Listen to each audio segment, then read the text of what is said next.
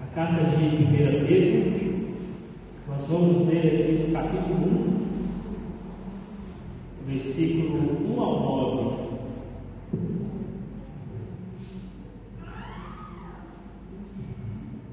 Primeira Pedro, aqui no capítulo 1. Capítulo 1, versículo 1 ao 9. Todos acharam? Vamos ler então. Pedro, apóstolo de Jesus Cristo, aos eleitos que são forasteiros da dispersão, no Ponto, Galácia, Capadócia, Ásia e Bitínia, eleitos segundo a presciência de Deus Pai, em santificação do Espírito, para a obediência e a aspersão do sangue de Jesus Cristo. Graça e paz vos sejam multiplicadas. 3. Bendito Deus e Pai de nosso Senhor Jesus Cristo, que, segundo a sua muita misericórdia, nos regenerou para uma viva esperança, mediante a ressurreição de Jesus Cristo dentre os mortos. 4.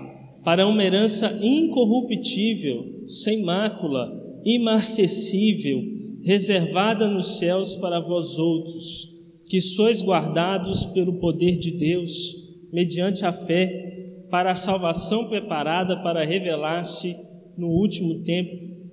Nisso exultais, embora no presente, por breve tempo, se necessário, sejais contristados por várias provações, para que, uma vez confirmado o valor da vossa fé, muito mais preciosa do que o ouro perecível, mesmo apurado por fogo, redunde em louvor, glória e honra na revelação de Jesus Cristo, a quem, não havendo visto, a mais, no qual, não vendo agora, mas crendo, exultais com alegria indizível e cheia de glória, obtendo o fim da vossa fé, a salvação da vossa alma. Amém. Meus irmãos, mantenham suas Bíblias abertas que nós vamos é, acompanhando os versículos. Meus irmãos, nesta primeira carta do apóstolo Pedro, dois importantes atributos são abordados de forma central em toda a sua carta: a fé e a esperança. Estes dois atributos.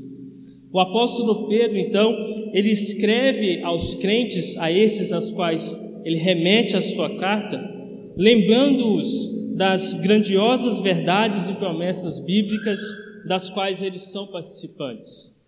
Para que, tendo isto em mente, essas verdades, eles tenham então a sua fé e esperança fortalecidas, eles possam então perseverar na fé em Cristo, resistindo às dificuldades da vida terrena, até que por fim eles possam então alcançar o fim de sua fé, a consumação da sua fé em Jesus Cristo, que é a gloriosa salvação de suas almas.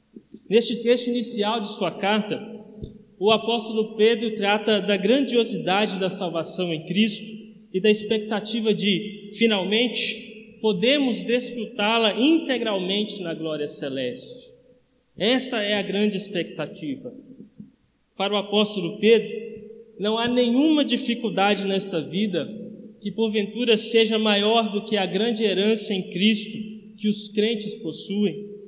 Por isso, os crentes devem fixar os seus olhos em coisas maiores e muito mais sublimes do que as suas próprias vidas e as provações desta terra pelas quais eles passam. Então, ao se lembrarem das promessas que lhes foram feitas, eles poderão alimentar as suas esperanças e assim perseverarem na fé em Cristo. E esta é a razão pela qual o apóstolo Pedro escreve a sua carta, a sua primeira carta. O apóstolo Pedro remete a sua carta aos crentes que estavam sendo perseguidos e provados, os quais estavam enfrentando grandes dificuldades por causa de sua fé em Cristo. Pedro então quer encorajar estes crentes, quer, ele quer encorajá-los a resistirem firmes na fé. Sobre este ponto, estes crentes aos quais Pedro escreve esta carta, há uma grande discussão sobre quem eram os reais destinatários dessa sua carta.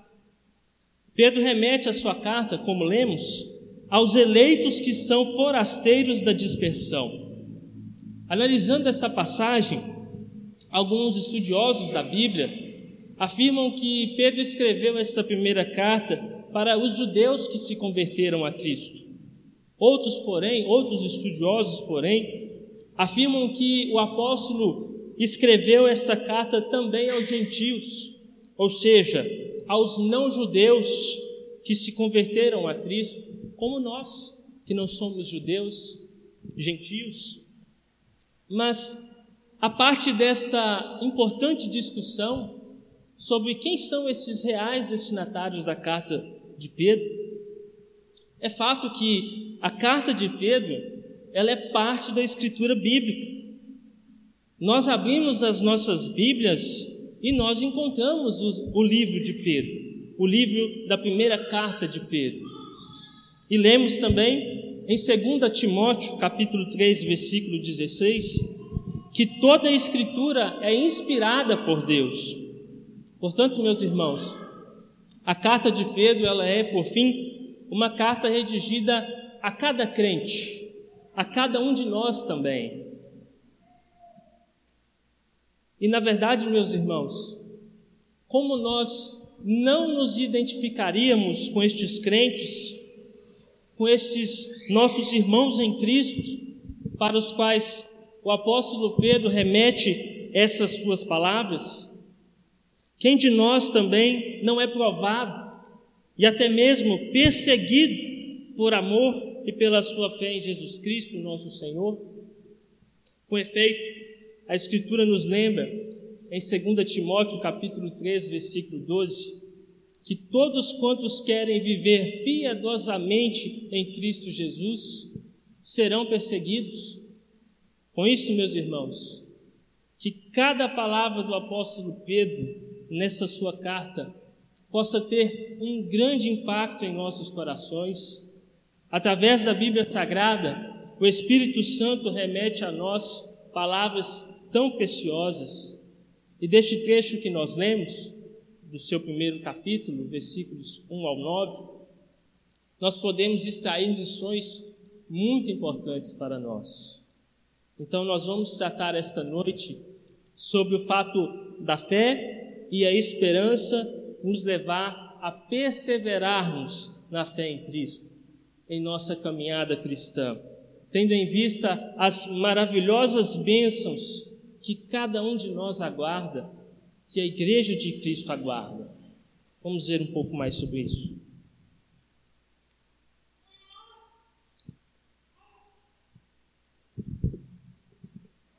No primeiro ponto, dos versículos 1 ao 2, nós veremos sobre quem são os crentes no contexto do Evangelho de Jesus Cristo.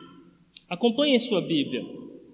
Pedro então começa a sua carta, no primeiro versículo, dirigindo-se aos eleitos que são forasteiros da dispersão no Ponto, Galácia, Capadócia, Ásia e Bitínia. Neste ponto, identificamos algumas questões muito importantes. Pedro se refere a estes crentes como forasteiros da dispersão. O termo forasteiro é o mesmo que estrangeiro ou peregrino. Isto é, este termo se refere a alguém que está numa terra a qual ele não pertence a ela, a uma terra que lhe é estranha, a uma terra desconhecida, que não é a sua terra natal.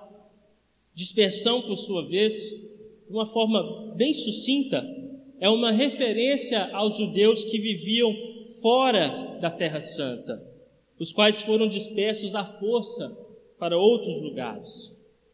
Aqui neste ponto, muito embora o devido contexto deste trecho, nós podemos extrair uma figuração sobre nós mesmos, Embora aqueles crentes aos quais Pedro remete a sua carta estivessem geograficamente, fisicamente dispersos, isto é, longe da sua terra, da sua terra de origem, nós também nos identificamos com estes crentes, pois nós também somos verdadeiros peregrinos e estrangeiros nessa terra.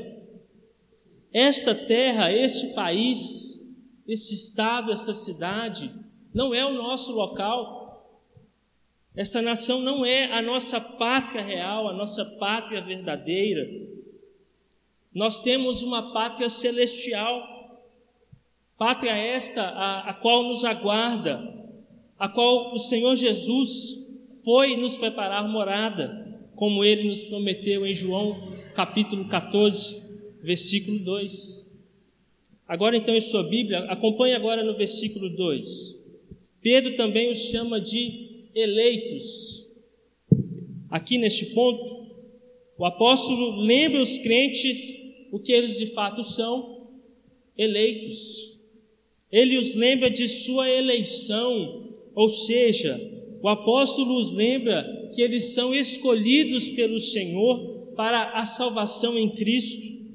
Então, neste mesmo versículo, o apóstolo desenvolve melhor este ponto sobre eles serem eleitos. O apóstolo afirma: eleitos segundo a presciência de Deus Pai, em santificação do Espírito para a obediência e a aspersão do sangue de Jesus Cristo. Graça e paz vos sejam multiplicadas.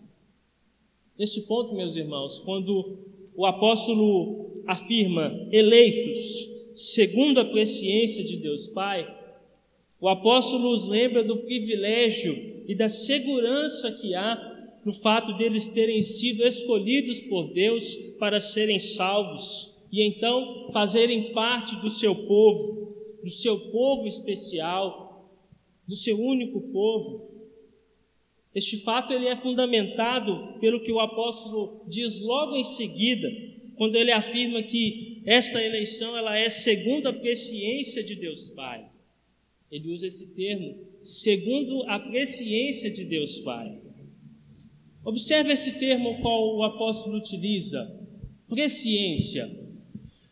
O que quer dizer presciência?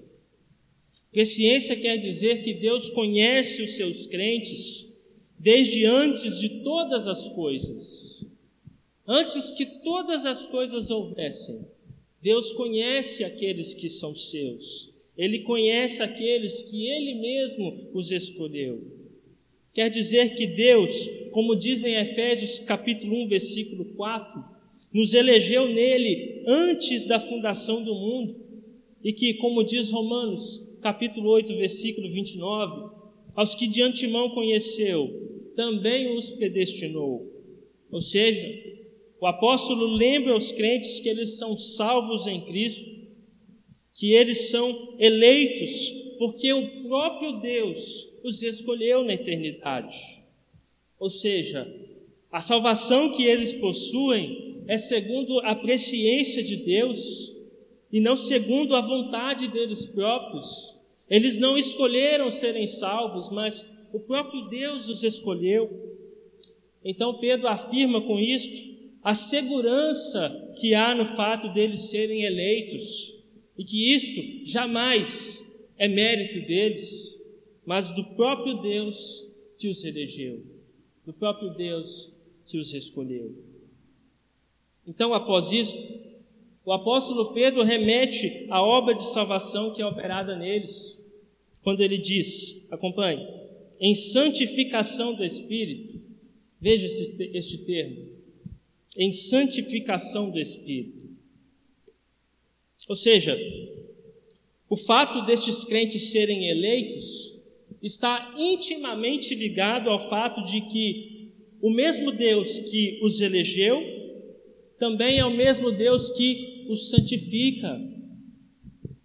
Nesse ponto, Pedro também os remete ao grande amor de Cristo por eles, uma vez que, pela santificação, o Espírito Santo afasta os crentes de todo o pecado, a fim de que eles estejam em plena comunhão com Deus. Então, continuando ainda no versículo 2, o apóstolo se refere ao objetivo de nossa eleição, a obediência. Esta, essa, este é o objetivo de termos sido eleitos, a obediência a Deus. E a obediência a Deus e a Sua palavra somente nos é possível porque nós temos fé em Cristo. Juntamente, logo em seguida, o apóstolo menciona a aspersão pelo sangue de Cristo. Esta aspersão pelo sangue é uma referência ao ritual que ocorria no Antigo Testamento, quando se aspergia o sangue dos animais sacrificados para que se pudesse expiar os pecados. Agora, no Novo Testamento, como diz um autor, o Espírito Santo asperge as nossas almas com o sangue de Cristo para a expiação de nossos pecados. E após toda esta explanação, o apóstolo se dirige àqueles cristãos sofredores, desejando-lhes que a graça e paz vos fossem multiplicadas. A graça e a paz de Cristo se constituem num verdadeiro bálsamo para os crentes. A graça é o amor de Deus que protege os pecadores por causa da sua identificação com Cristo. A paz, por sua vez, é o resultado de estarmos reconciliados com Deus, em plena comunhão com Ele, como nos lembra o apóstolo Paulo em Romanos capítulo 5, versículo 1, quando diz: Justificados, pois, mediante a fé, temos paz com Deus por meio de nosso Senhor Jesus Cristo. Assim, meus irmãos, precisamos nos lembrar destas grandiosas verdades e promessas bíblicas, para que nós possamos então trazermos à memória aquilo que nos dá esperança, como Lamentações, capítulo 3, versículo 1 nos lembra, versículo 21, perdão. É isso que o apóstolo Pedro traz, é isso que ele faz nessa sua saudação inicial, neste seu primeiro trecho de sua carta. Ele nos lembra quem nós, os crentes, somos no contexto do Evangelho de Cristo, ele os está lembrando, vocês são isso. Para então, mais à frente, o apóstolo expor mais profundamente sobre as bênçãos e as promessas das quais nós, os crentes, somos participantes em Cristo. Então, agora do versículo 3 ao 5, nós passamos a ver o nosso segundo ponto sobre as maravilhosas bênçãos e promessas das quais os crentes são participantes. Então, prosseguindo neste ponto, nós lemos no, versículo 3. Acompanhe sua Bíblia, por favor, versículo 3.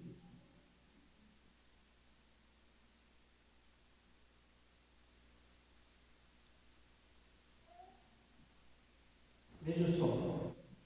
Bendito o Deus e Pai de nosso Senhor Jesus Cristo, que, segundo a sua muita misericórdia, nos regenerou para uma viva esperança, mediante a ressurreição de Jesus Cristo dentre os mortos. Vejamos, meus irmãos, o apóstolo Pedro começa este versículo dando graças a Deus, dizendo: Bendito Deus e Pai de nosso Senhor Jesus Cristo Diante da grandiosidade a qual o apóstolo está expondo aos crentes, não lhe resta outra coisa senão bendizer o nome do Senhor. E ao fazer isso, o apóstolo está convidando os crentes à alegria espiritual, a que todos eles louvem o nome do Senhor por suas maravilhosas bênçãos e dádivas. Alegria esta a qual, com efeito, pode muito bem dissipar qualquer tristeza de nossos corações. E a grandiosidade a qual o apóstolo Pedro está expondo e o leva a louvar o nome do Senhor é que, como ele continua dizendo, segundo a sua muita misericórdia, nos regenerou para uma viva esperança, mediante a ressurreição de Jesus Cristo dentre os mortos.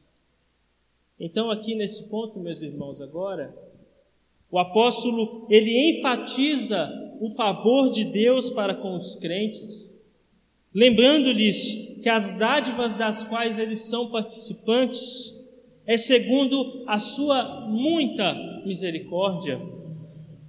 Não havia nada, não havia qualquer mérito nos crentes que pudesse os levar a serem alvos da graciosa dádiva da salvação em Cristo. Nada. Isto é total favor de Deus para conosco, segundo a sua muita misericórdia. Por isso o apóstolo Pedro usa este termo, muita misericórdia, que é para que aqueles crentes aos quais ele escreve esta carta, e a nós que hoje lemos esta carta, não nos esqueçamos do quão nós somos pecadores e do quão isto e do quão nós somos pecadores a um nível profundo. Mas também o apóstolo quer lembrá-los da profundidade da misericórdia de Deus para com eles, em que Deus os salvou através de Cristo. E de que essa salvação, de que essa obra graciosa, ela não foi por pouco preço. Não foi por pouco preço que os crentes foram resgatados por Deus mas eles foram resgatados por um preço muito alto. A salvação graciosa de suas pobres almas custou a misericórdia de Deus por eles, muita misericórdia. É isso que o apóstolo quer enfatizar neste, neste trecho. Então, o que é que se nos diz a seguir? Acompanhe na sua Bíblia. Que Deus nos regenerou, ou em outra tradução, que ele nos gerou de novo para uma viva esperança.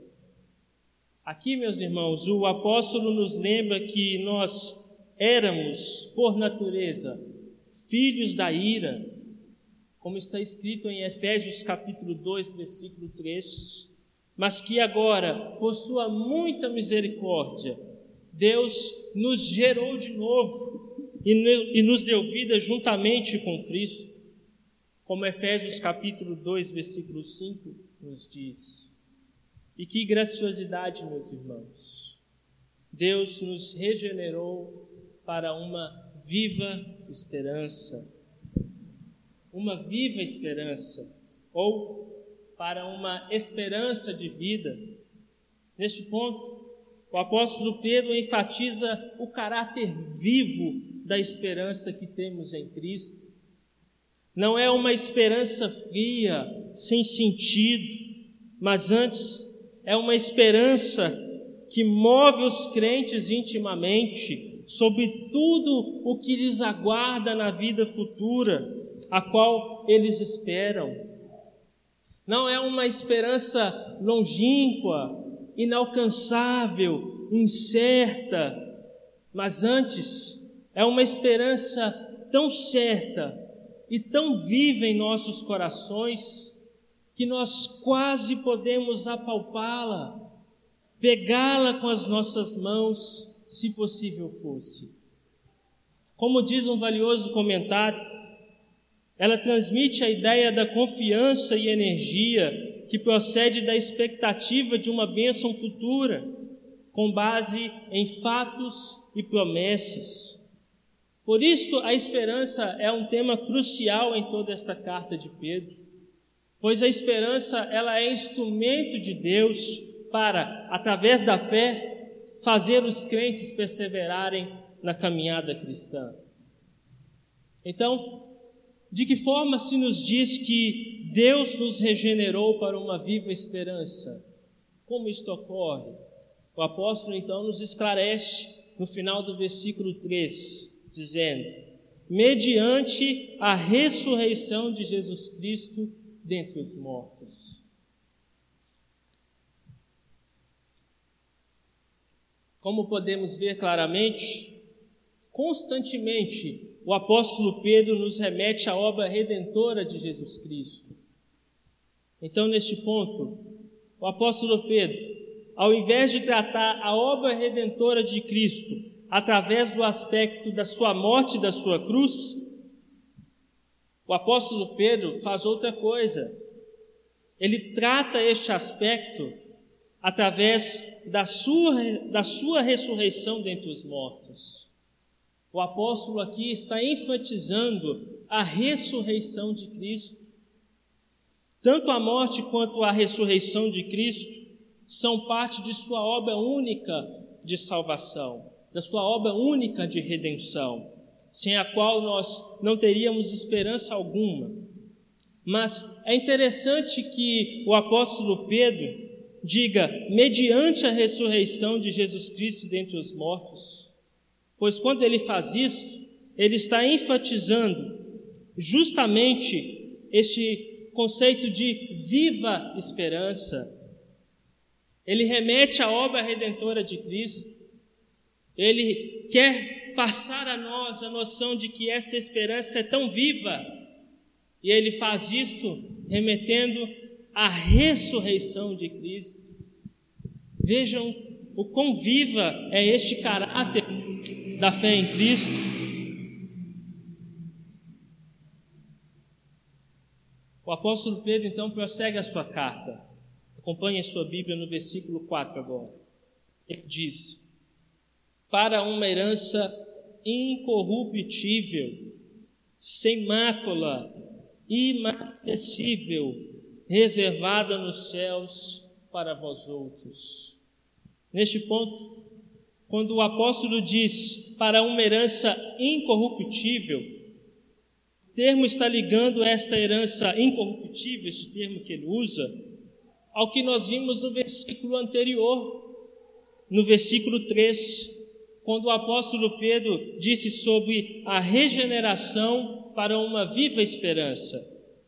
Ou seja, para ficar mais claro, viva esperança, este termo que ele usa, é uma figura para herança.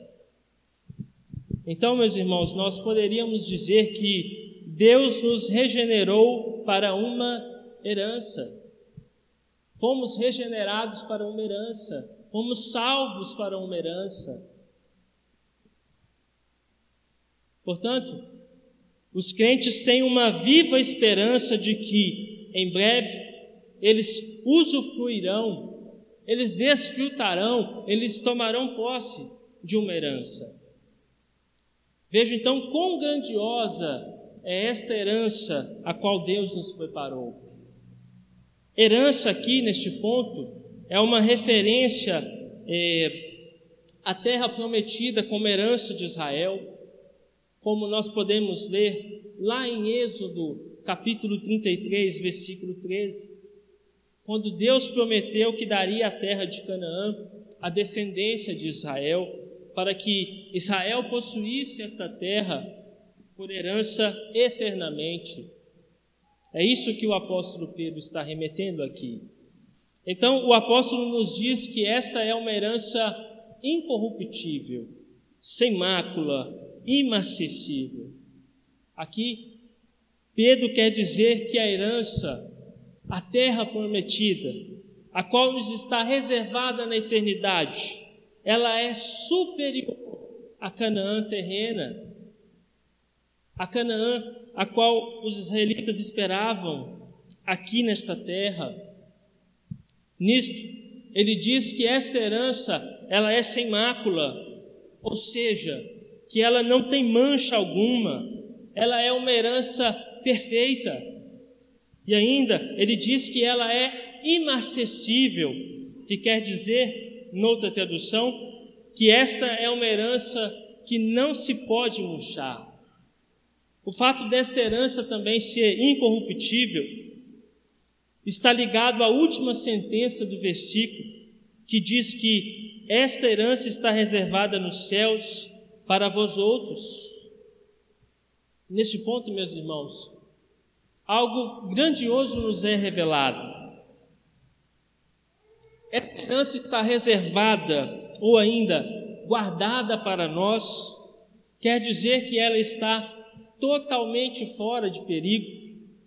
Esta herança está fora do alcance dos danos que Satanás pode causar. O apóstolo nos assegura que esta herança está nos céus, pois, estando esta herança nas mãos de Deus, somos livres de qualquer temor de que, porventura, pudéssemos perder esta herança, ou que esta herança de alguma forma viesse a ser deteriorada com os perigos e intempéries que nós temos nesta terra que vivemos. Mas esta herança está no céu, lugar onde, tra onde traça nem ferrugem corrói, e onde ladrões não escavam nem roubam, como maravilhosamente nos assegura o próprio Jesus em Mateus capítulo 6, versículo 20. Acompanhe agora no versículo 5. O apóstolo vai dizer: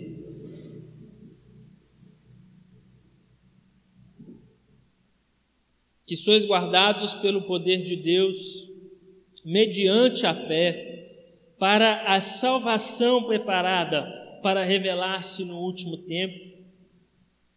Neste versículo, o apóstolo Pedro começa dizendo que nós somos guardados pelo poder de Deus. Sobre este ponto, um autor comenta o seguinte: De que nos adiantaria se nossa salvação estivesse depositada no céu, enquanto vivemos aqui neste mundo, arremessados de um lado para o outro, como num mar turbulento? De que nos adiantaria se nossa salvação estivesse segura num porto tranquilo, enquanto estivéssemos à deriva em meio a mil naufrágios. Assim, da mesma forma como Deus guarda e preserva a nossa herança nos céus, através do seu poder, Ele também nos guarda nessa terra. Assim, meus irmãos, não há por que vivermos ansiosos sobre o amanhã ou sobre qualquer coisa, pois Deus nos socorrerá sempre com o seu poder. Então nós devemos ter plena confiança nele, plena confiança de que, assim como ele guarda a sua herança nos céus, ele também, do mesmo modo, com o mesmo poder, também nos guarda.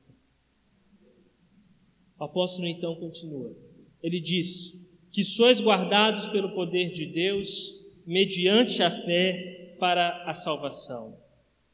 Neste ponto, nós devemos entender que a nossa salvação está guardada e que ela ainda não nos foi concedida, não porque ela não está completa, preparada, acabada, mas na verdade, porque o seu tempo ainda não é chegado. Então, sabendo que nós somos impacientes por natureza, o apóstolo nos diz estas coisas para que a nossa esperança seja fortalecida.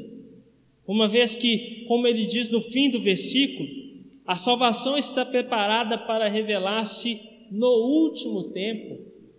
Com isto, há ainda um tempo a ser cumprido até que nós possamos definitivamente, por fim, vir a desfrutarmos inteiramente da nossa salvação em Cristo. Então, nós avançamos agora para o nosso terceiro e último ponto. Nos versículos 6 ao 9, nós veremos que a fé e a esperança em cada uma destas bênçãos e promessas bíblicas produzem em nós a perseverança. Acompanhe sua Bíblia no versículo 6. O apóstolo Pedro nos diz: Nisso exultais, embora no presente, por breve tempo, se necessário, sejais contristados por várias provações. Nisso exultais, isto é, nós nos alegramos em toda a esperança de salvação, em cada uma das bênçãos e promessas que nós lemos nos versículos anteriores.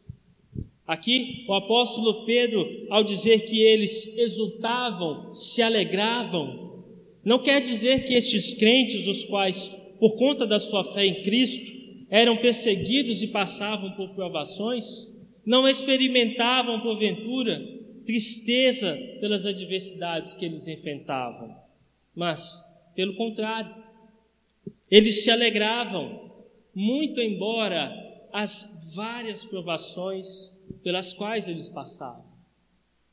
Contudo, ele os está lembrando que toda e qualquer tristeza é, sem dúvidas, grandemente aliviada pela nossa fé em Cristo, pela nossa esperança em Cristo.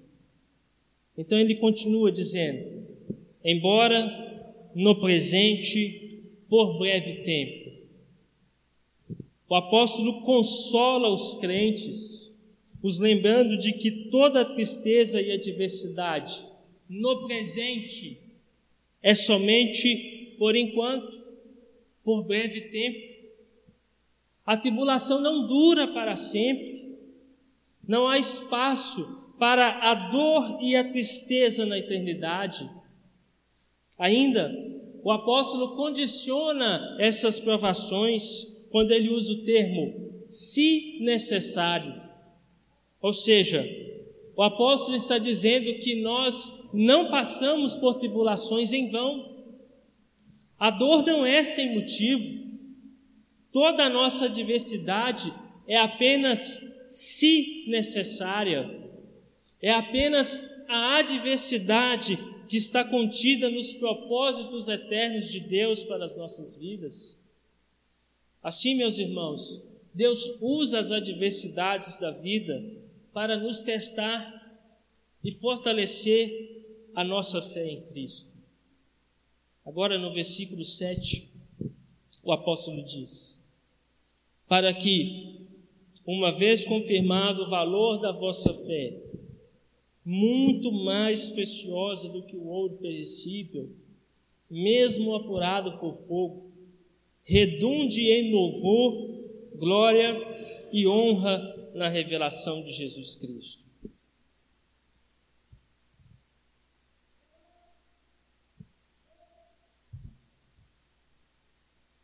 Observem, meus irmãos, neste versículo, este trecho inicial, quando o apóstolo usa esse termo, para que.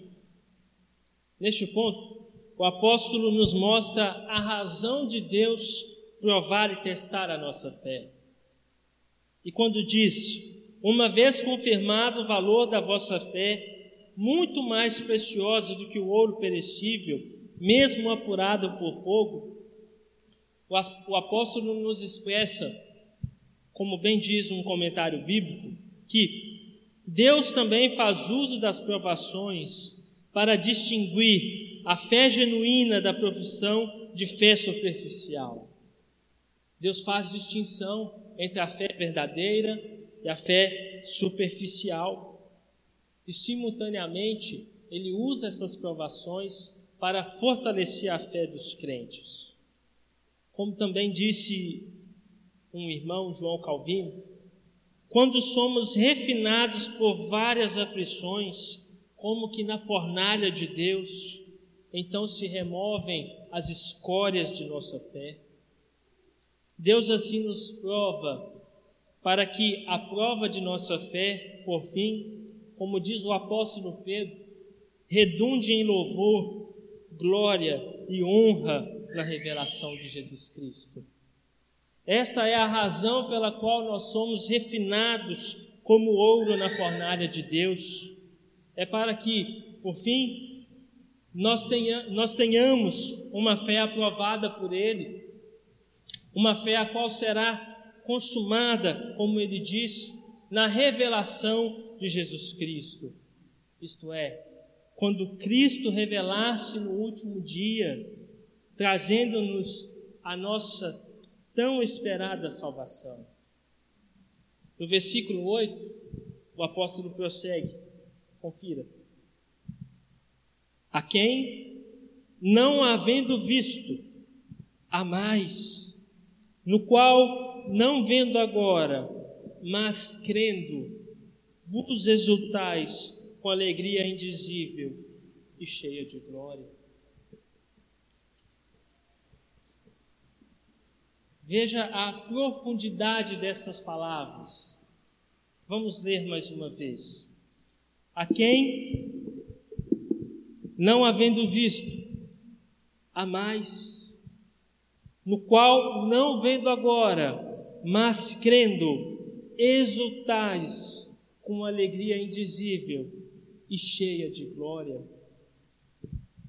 A nossa fé em verdades tão sublimes e elevadas só pode, por fim, nos levar a amarmos a Cristo. Como diz um comentário bíblico, a fé é a causa do amor, não só porque o conhecimento daquelas bênçãos que Cristo nos outorga nos move a amá-lo, mas porque ele nos oferece perfeita felicidade e assim ele nos atrai a si. Assim, a fé não é uma noção fria, mas ela acende em nossos corações o amor para com Cristo, pois a fé não se firma em Deus de uma maneira confusa e implícita, escondida, senão que ela tem a Cristo como seu objeto. Por isto o apóstolo Paulo nos diz em 1 Coríntios capítulo 13, versículo 13, que agora, pois, permanecem a fé, a esperança e o amor. Estes três, porém, o maior destes é o amor. Há uma razão sublime pela qual o amor é a maior dentre as três virtudes.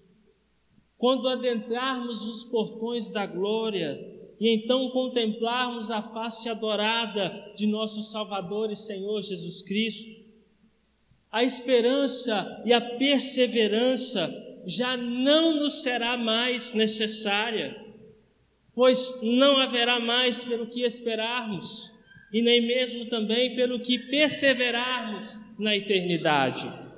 A nossa fé, por sua vez, ela será inteiramente consumada pois a glória eterna é a conclusão daquilo em que cremos e tanto ansiamos.